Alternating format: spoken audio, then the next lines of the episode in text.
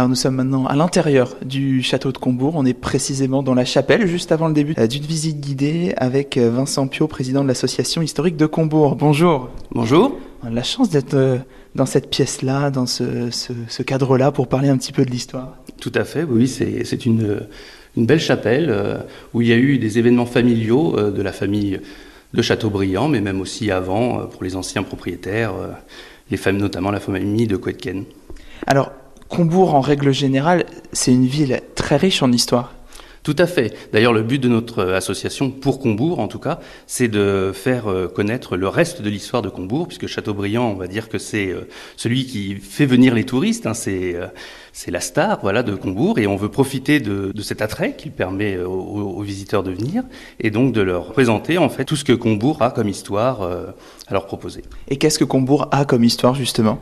Alors l'histoire de Combourg, euh, ce qu'il faut savoir, c'est qu'elle a été euh, fondée, la commune, sur d'un côté la paroisse, ensuite le château et enfin le prieuré, qu'on appelle aujourd'hui le quartier de l'abbaye.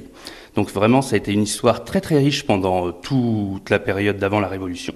Et même après la Révolution, il y a eu des événements, notamment après la chute de l'Empire, avec donc du Second Empire, avec une vie politique particulière à Combourg, avec des événements qui seraient intéressants de faire connaître aussi c'est-à-dire ah bah il y a eu euh, entre les royalistes et les républicains, il y a, il y a eu des, des, manœuvres qui ont été faites. Euh, donc c'est voilà, c'est très intéressant. Je suis tombé sur des documents à ce propos et puis bon, ça sera diffusé à un moment ou à un autre dans les années à venir.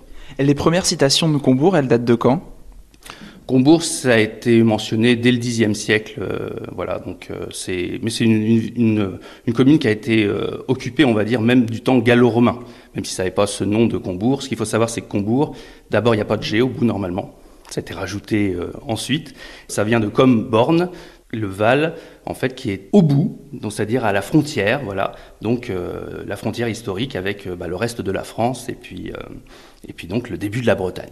Et alors, qu'est-ce qu'on peut voir justement quand on vient à Combourg Le château évidemment, mais justement sur l'histoire de Combourg, qu'est-ce qui reste visible aujourd'hui?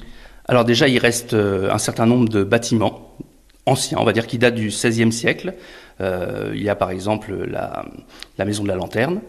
Il y a aussi un certain nombre d'anciennes maisons, euh, comme par exemple le restaurant qui s'appelle l'Hypothèse, je crois, qui est en face de l'église, qui est un très ancien bâtiment aussi qui date des années 1600, 1580, 1600. Évidemment, malheureusement, il n'y a pas la date dessus comme pour euh, la maison de la lanterne, mais voilà, c'est aussi des très très anciens bâtiments. Et euh, il y en a comme ça plusieurs qui sont disséminés en ville, euh, notamment l'ancienne mairie, qui aujourd'hui est un, c'est donc un motoculturiste qui s'est installé là, mais ça a été la mairie des années 1848 jusqu'à 1906 quand la nouvelle mairie a été installée.